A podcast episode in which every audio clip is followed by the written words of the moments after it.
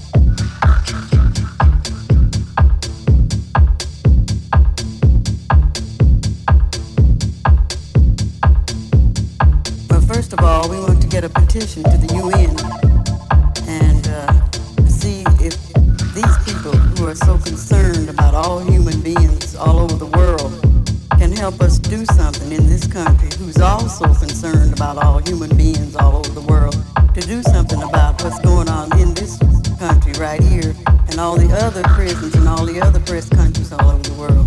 I think in order to really help anyone, anywhere, people have to be working together. We have to stop hiding behind these uh, red tape, these uh, so-called uh, protocols and uh, committees, conferences. We've had these things for years